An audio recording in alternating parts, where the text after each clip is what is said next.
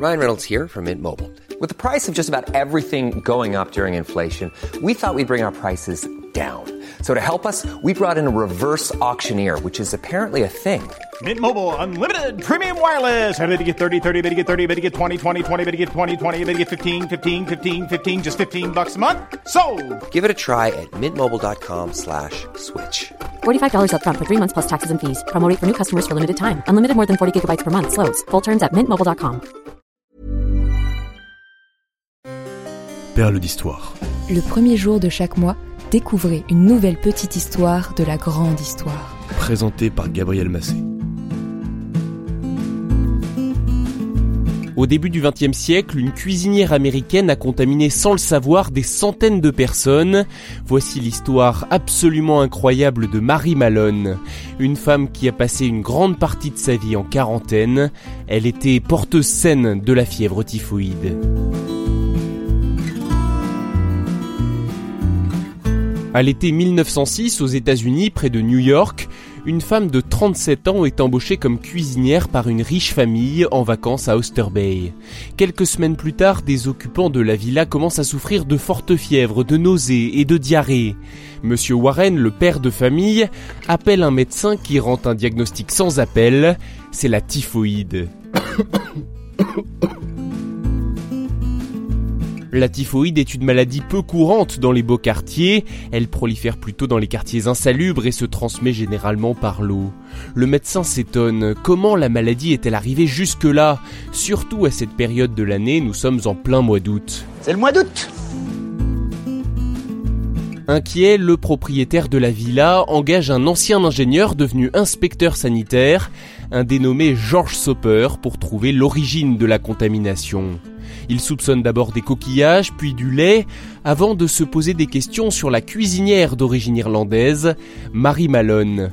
Lors de son enquête, il découvre que depuis plusieurs années, des cas de fièvre typhoïde se sont déclarés dans toutes les maisons où elle a travaillé, comme si elle était maudite.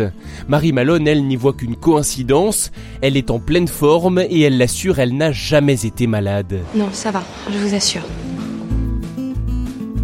En dépit de sa bonne santé, Marie Malone est porteuse saine de la bactérie Salmonella typhi, l'agent pathogène responsable de la fièvre typhoïde. Cela, George Soper en est déjà persuadé, mais il ne l'a pas encore prouvé. Et lorsqu'il demande à la cuisinière de se soumettre à des tests, elle refuse. Non, je vous dis que ça va. Moins d'un an plus tard, en juin 1907, elle est conduite de force à l'hôpital et les résultats sont incontestables. Marie Malone est porteuse du bacille de la typhoïde.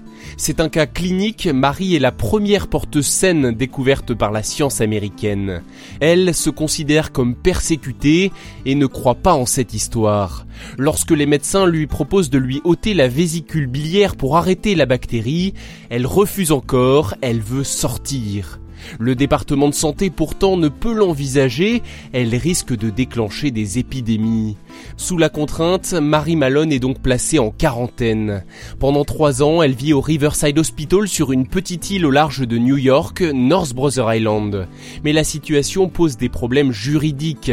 Elle ne peut être retenue enfermée contre son gré alors qu'elle n'est officiellement coupable d'aucun méfait. C'est logique.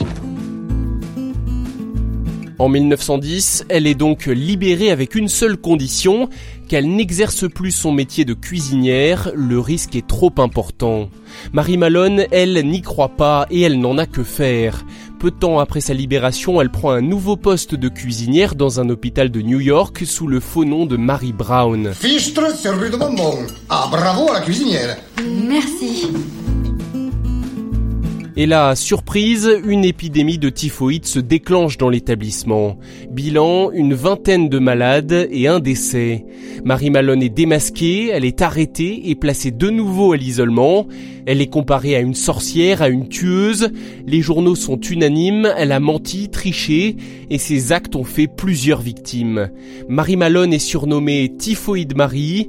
Elle est renvoyée sur North Brother Island et cette fois pour de bon. Elle meurt finalement en 1938 d'un AVC après avoir passé 26 ans de sa vie en quarantaine et cela sans jamais reconnaître qu'elle était porteuse saine de la typhoïde.